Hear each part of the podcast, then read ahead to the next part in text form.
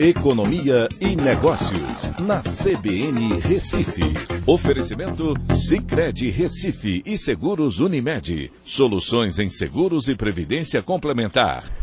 Olá, amigos, tudo bem? No podcast de hoje eu vou falar sobre. O PIB caiu 0,2% no quarto trimestre, mas encerrou o ano com um crescimento de 2,9%, que era o que o mercado vinha esperando.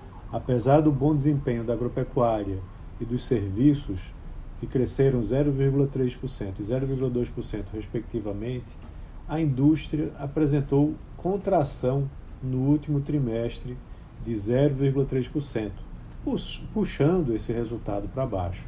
Ainda assim, o resultado foi bastante positivo, pois a expectativa do início do ano era de um desempenho muito fraco da economia brasileira para 2022 mas a maioria dos analistas, menos eu, claro, não levavam em consideração a recuperação do setor de serviços, que cresceu 4,2% no ano 2022. Todas as atividades do setor de serviços cresceram em 2022, recuperando as perdas com a pandemia. E o destaque veio em outras atividades de serviços, que teve um crescimento impressionante de 11,1%, e é uma atividade bastante abrangente.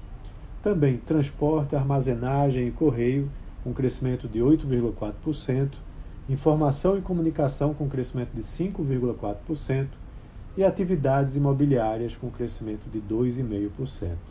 Pelo lado da demanda, o consumo das famílias foi quem mais puxou a economia brasileira, com um crescimento forte de 4,3%, apesar do poder de compra ter iniciado o ano em queda com a forte inflação daquele momento.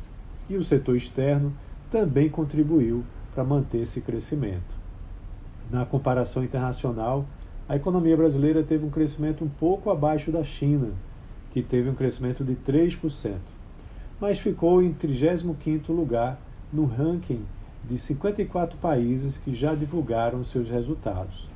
Na América Latina, ficou atrás da Colômbia, que teve um crescimento impressionante de 7,5%, e do México, com um crescimento parecido com o nosso de 3,1%, mas ficou na frente do Peru, que teve um crescimento de 2,7%. Essa desaceleração do último trimestre é preocupante, pois o setor de serviços pode estar chegando a um patamar de, estagna de estagnação, já que atingiu o seu ponto mais alto da série histórica. As expectativas também para o PIB de 2023 mostram um crescimento de apenas 0,8%. E será, de certa forma, um desafio né, fazer com que o crescimento seja maior esse ano. Então é isso. Um abraço a todos e até a próxima.